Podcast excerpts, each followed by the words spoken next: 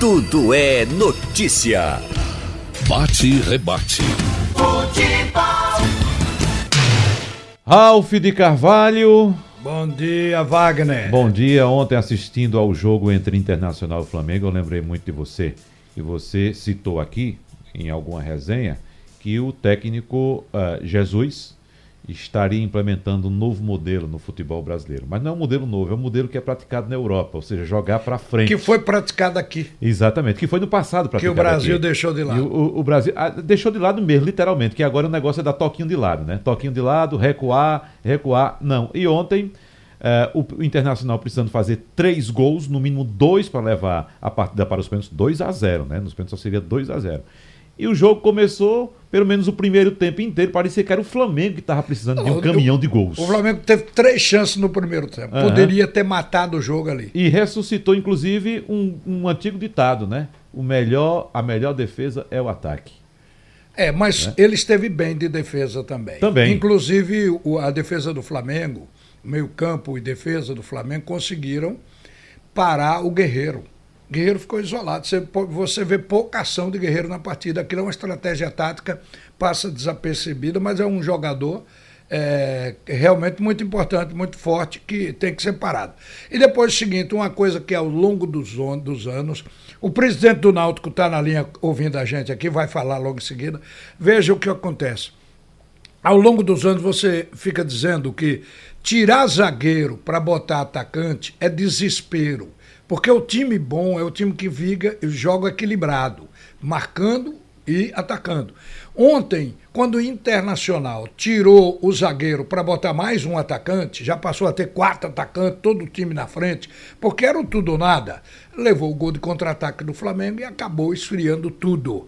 Agora, o importante, Wagner, já que você tocou nesse assunto aqui, aqui no final do jogo, o, Daí, o, o treinador da equipe do Internacional, disse que nada faltou ao Inter em preparação eh, para esse jogo com o Flamengo e que tentou tudo.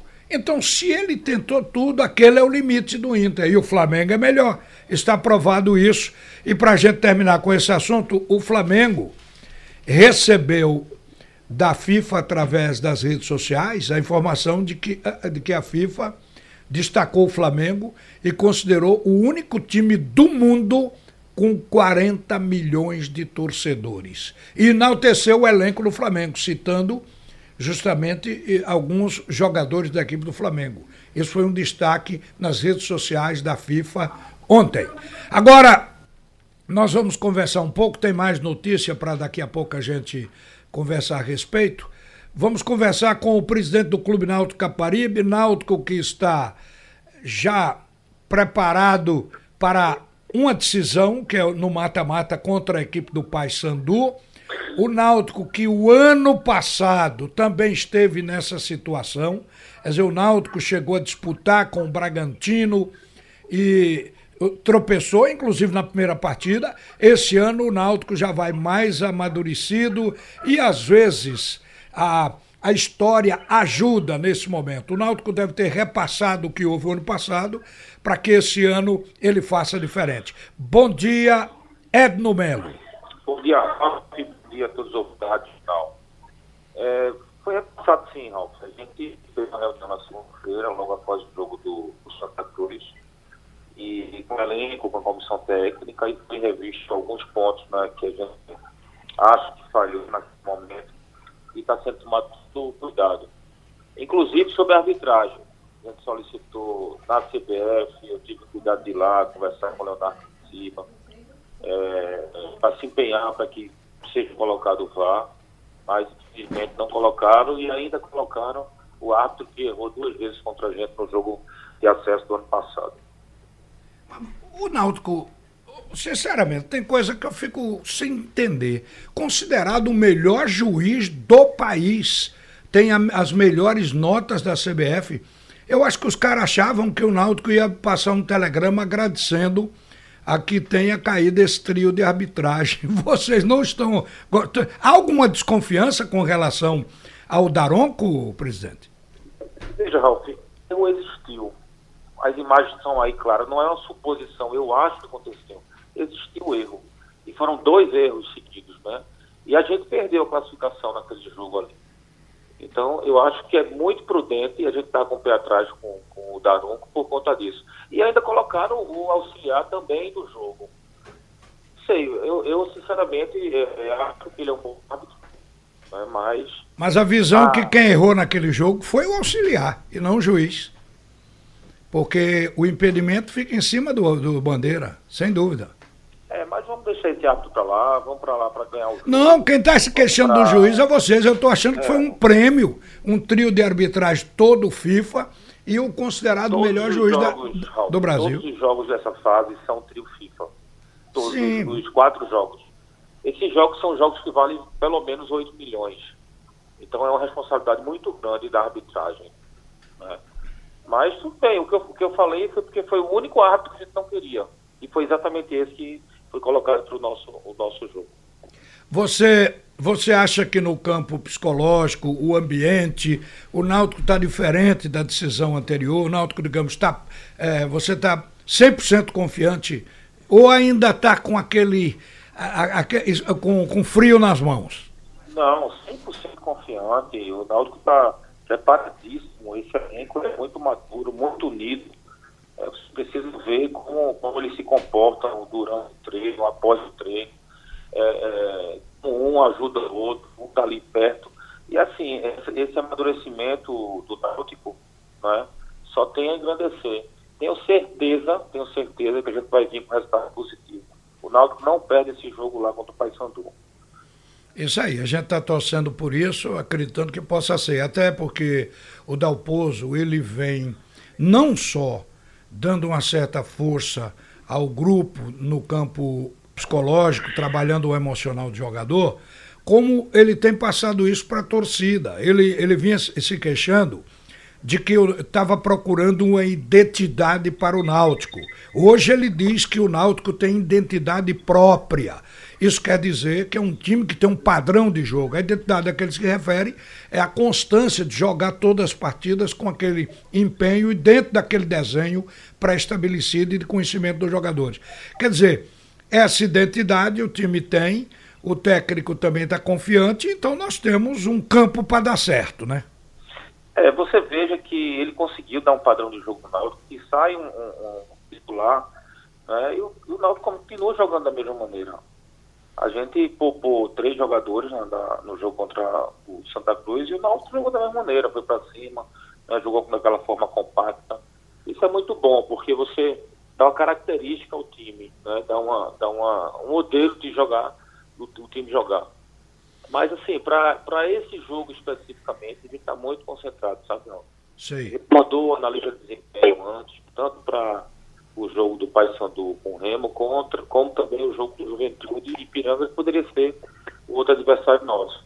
E o nosso analista de desempenho, que é o Anderson, um extraordinário profissional, está é, é tá sendo convocado várias vezes para a seleção brasileira, inclusive foi convocado agora e pediu para que é, é, acompanhasse o Náutico até o fim desse campeonato. Então a gente está muito seguro, sabe? É, eu acho que tudo que pode ser feito fora do campo a gente está fazendo e dentro do campo a gente vai fazer também. É totalmente diferente do que o jogo do Bragantino, mas vai ser um jogo que vai ter uma torcida que vai incentivar o time ao todo tempo, assim como foi lá no Ceará, a gente chegou lá e meteu 2 a 0 no Ceará. Então, é, esse grupo, que é o mesmo grupo que vai, vai lá para o Pará jogar no Paysandu, está preparado, está tranquilo, estão é, com foco só e somente só no, no, jogo, no acesso, sabe a importância que é tirar o Náutico dessa Série C, né? A gente tem a preocupação de manter salários em dia, bicho em dia, para que o foco deles seja somente isso, o acesso à Série B. Essa despesa, porque a CBF na Série C paga viagem, hospedagem, arbitragem. Então eu pergunto, essa despesa do Náutico, Náutico está tendo uma despesa maior do que a de rotina para esse jogo lá em Belém do Pará. Teve uma antecipação de viagem, né? Então, eu pergunto, essa despesa é a CBF que vai cobrir ou o Náutico está desembolsando isso? Absolutamente nada a CBF paga. Ela só paga é, 30 passagens e 30 estadias, mais nada. O resto é tudo com, com o Náutico. E é, se antecipar a viagem? Paga também. Se antecipar e for em outro voo, o custo é nosso. A gente vai precisar levar oito pessoas a mais, porque Dalpozo pediu para levar uma quantidade de jogadores a mais, pediu para levar é, é, alguns membros da comissão que não estavam ainda, ele pediu para levar. Né? Então, tudo isso é pago pelo Náutico. Os dirigentes que vão, eles pagam do bolso, eu pago minha passagem, Diógenes paga dele. Então, assim, a CBF não dá absolutamente nada. E eu ainda tive que escutar lá na reunião, quando é, foram os quatro clubes, tentar negociar uma parte daquela cota, daquele valor que foi negociado com a Dazon, né, que foi o Náutico, Santa Cruz, o Juventude e o Volta Redonda. Tive que escutar do, do, do presidente da, da Federação da, da, da, CBF que a CBF é, paga tudo, o, os clubes só precisam pagar os salários do dia e botar o time para jogar, que não é verdade. Mas tudo bem, vamos para cima e vamos ganhar esse jogo, Ralf. A gente, eu com um sentimento muito bom, uma coisa que eu não estava tendo contra o Bragantino, sabe? E a preparação do, do grupo está muito boa, muito forte. Você vai fazer o jogo ou é outra pessoa que vai? Não, a, a, a, a, eu não sei ainda aqui, porque está na estratégia da viagem aí, não está resolvida ainda. Mas é, a, a, rádio vai fazer o fundamental, uhum. como, como, sempre fez até hoje. Mas nós vamos estar aí acompanhando, mesmo se é, eu não viajar para lá, estou aqui vendo. Uhum. Não tem problema futebol, nenhum. Você, futebol é muito difícil você cravar qualquer tipo de resultado. Mas, é, pelo que a gente vê no dia a dia, o Náutico não vai perder esse jogo lá em Belém e a gente vai fazer a festa aqui no dia 8, se Deus quiser. É, tá, isso aí. O, uma outra coisa também que a gente fica vendo né, né, nessa reta final, você acabou de falar que está tudo em dia, tudo pago. O Náutico conseguiu fazer isso até agora. Ou seja, foi o ano todo, não foi apenas agora nessa reta final. Ou teve atraso no, nesse caminho aí? Não, não teve, não foi o ano todo, né? foi a gestão toda. O ano passado também foi assim. Mesmo a gente ter saído prematuramente da, da, da Série C, que terminou em, em agosto a Série C ano passado né, a gente conseguiu manter até o fim do ano os salários em dia. Ô presidente, falar em dinheiro, veja só, o Náutico vai, vai ficar depois dessa competição, obviamente com grande parte do plantel, porque tem jogadores da base que subiram e a gente pode citar vários daqui. Quer dizer, eu acho que o Náutico vai liberar pouca gente que, que tem emprestado aí. Então, qual é, qual é a ideia, qual é a, a, a previsão de, de, de ficar o elenco já preparado para a próxima campanha no ano que vem? Veja, a gente já tem esse planejamento. Né? Como a gente tinha o ano passado, é, não é uma, uma, situação que, caso a gente não passe, e agora a gente vai fazer. Não, já tem tudo planejado, né? Já tem. É, é, agora, falar, falar de, de, de, quem vai ficar, de quem não vai, é, é uma maneira assim, é, é muito cedo ainda, sabe, Ralf? Não, não é falar, é, é, pelo menos em percentual. Desse elenco, o Náutico fica com quanto? Com 60%? Com 40%? Com eu, 80%? Eu acredito que mais, eu acredito que mais, né? A gente, a gente tem um bom aproveitamento desse elenco. É, mas isso passa por toda a avaliação da comissão técnica, da, da, da direção do clube também, o custo-benefício do jogador. Né? Se o jogador também tem interesse em continuar com o Náutico, isso não é uma coisa assim tão, tão é, é, é, pragmática, não. Existem algumas variáveis que têm que ser levadas em consideração. É, a gente sabe, alguns jogadores que, que certamente não irão ficar, como é o caso do Jorge Henrique, é, e mais outros, inclusive é, é, como você diz, é uma hora talvez até imprópria mesmo de se fazer escolha, porque o Náutico precisa de pensamento positivo e união de todos agora na reta final a, a, com relação ao adversário, na sua cabeça passou que poderia ter sido melhor se tivesse caído outro para o Clube Náutico Caparibe? Qual é o que, o que é que você pode conceituar a respeito do Paysandu? Porque para nós aqui, especialmente para mim, acho que o Náutico pegou o mais forte adversário que poderia pegar para esse mata-mata, porque se trata de uma equipe grande como o Náutico, de torcida, que tem camisa, que é a equipe do Paysandu, e tem um bom treinador. Mas qual é o seu conceito a respeito do adversário? Não poderia ter sido um adversário melhor. Né? A gente cresce contra adversários desse tamanho. Foi assim com o Ceará lá, foi assim com o Ferroviário quando ele era líder, foi assim com o Esporte na final do, do, do Pernambucano. Né? Então, assim, foi assim com Confiança quando ele era líder, viramos o jogo, foi assim com o Sampaio Correia. Então, assim, mostra que a qualidade do adversário a gente não está não tá, não tá, é, medindo né, a capacidade do nosso pela, pela, pelo adversário. Mas sim, é, é, o trabalho que está sendo feito poderia vir qualquer um. É claro que, se fosse um outro adversário, para mim o adversário mais difícil seria o Juventude e depois o Paysandu. Né? Mas não que o Náutico não possa superá-los. Tenho certeza que vai e a gente vai sair de lá com um resultado bom. No mínimo a gente empata esse jogo lá e traz para dentro dos aflitos. Aqui nos aflitos, a nossa torcida, como vem fazendo, vai fazer a diferença sim e a gente vai subir para a Série B. Presidente, Edno Melo, obrigado por atender a Radional, boa sorte, todos nós estamos torcendo por esse momento do Clube Náutico Capibaribe. Muito obrigado, Raul. Bom dia. Um abraço, falamos com o presidente do Náutico, eu quero aqui só completar, eu quero voltar até é, a questão do, do jogo do Flamengo, só para completar a informação, de que o Flamengo, que empatou ontem com o Internacional, tinha ganho por 2 a 0 o primeiro jogo, no placar agregado, acabou ganhando a vaga com 3 a 1 O técnico Jesus repetiu o que disse o Renato, que considerou o Grêmio, que é o adversário do Flamengo, e uh, considerou o Grêmio como a melhor equipe do futebol brasileiro, na opinião do Renato Gaúcho o técnico do Flamengo disse que ele está enganado. A maior equipe do futebol brasileiro é o Flamengo no momento. Eu diria, são os dois melhores. Os próximos jogos, agora na semifinal da Libertadores, deve acontecer no dia 1 ou dia 2. É, e o segundo jogo entre o dia, 22, o dia 22 ou dia 23 de outubro. 1 ou 2 de outubro, 22 ou 23 de outubro. Esses são os, os dias previstos pela Comembol para essa disputa entre Flamengo e Grêmio de Futebol Porto Alegrense. Uma informação mais, já foi dada aqui na Rádio Jornal, mas a gente aqui detalha. Morreu o paraguaio, ex-presidente da Comembol, Nicolas Leós foi presidente de 1986 a 2003, 2013, envolvido em diversos escândalos de corrupção. Nicolas Leóis tinha 90 anos. Ele foi acusado de diversos crimes de corrupção no caso FIFA.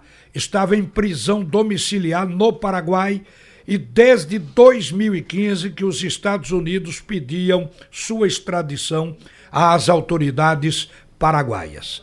E ele vinha através de ações judiciais no país dele, se segurando e evitou até a sua morte essa extradição. A gente tem um brasileiro também preso nos Estados Unidos pelas mesmas questões de corrupção junto à FIFA. Ô Ralf, me permite uma dúvida só em relação a essa data do, do jogo da semifinal da Libertadores da América entre Flamengo e Grêmio. Uh, vai ser quando mesmo? Em outubro só, é? Flamengo só em... Isso. Rapaz, veja, veja que, que, que, que descuido, né? Para não dizer falta de propósito da organização do campeonato, porque você tem mais de um mês aí de intervalo. Mas porque tem outras competições pois na é. jogada. A própria, a própria Comembol tem a Sul-Americana, que tem uhum. jogo hoje. Veja que coisa. E, né? e no Brasil tem um campeonato brasileiro então, da Série A. O, o, cenário dos dois times pode modificar completamente. Pode. Dentro de um mês o jogador se, se contusão, machucar, contusão, modificar. Então aquele embalo que o clube tem, né? Que o time tem durante a competição pode simplesmente ser prejudicado por causa do hiato desse tamanho. Olha, eu quero mandar um abraço para Caruaru nesse momento, está todo mundo acompanhando a gente lá no auditório.